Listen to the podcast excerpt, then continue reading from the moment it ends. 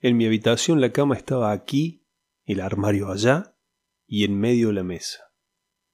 Hasta que esto me aburrió, puse entonces la cama allá y el armario aquí. Durante un tiempo me sentí animado por la novedad, pero el aburrimiento acabó por volver. Llegué a la conclusión de que el origen del aburrimiento era la mesa, o mejor dicho, su situación central inmutable. Trasladé la mesa allá y la cama en medio pero el resultado fue inconformista. La novedad volvió a animarme, y mientras duró me conformé con la incomodidad inconformista que había causado, pues sucedió que no podía dormir con la cara vuelta a la pared, lo que siempre había sido mi posición preferida.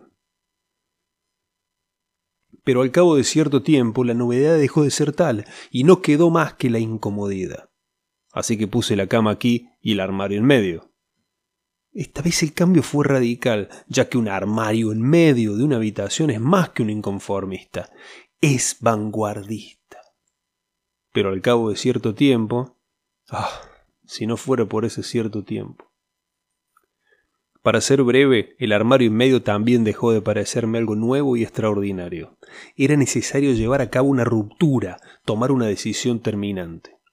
Si dentro de unos límites determinados no es posible ningún cambio verdadero, entonces hay que traspasar dichos límites.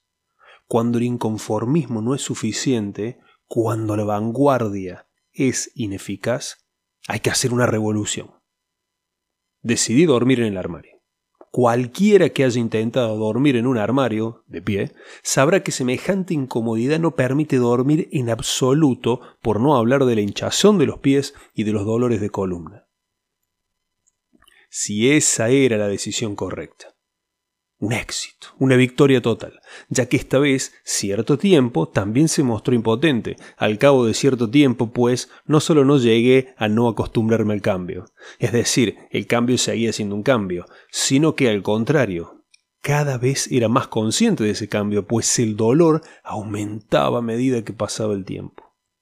De modo que todo habría ido perfectamente a no ser por mi capacidad de resistencia física, que resultó tener sus límites. Una noche no aguanté más. Salí del armario y me metí en la cama. Dormí tres días y tres noches de un tirón. Después puse el armario junto a la pared y la mesa en medio porque el armario en medio me molestaba. Ahora la cama está de nuevo aquí, el armario allá y la mesa en medio. Y cuando me consume el aburrimiento, recuerdo los tiempos en que fui revolucionario.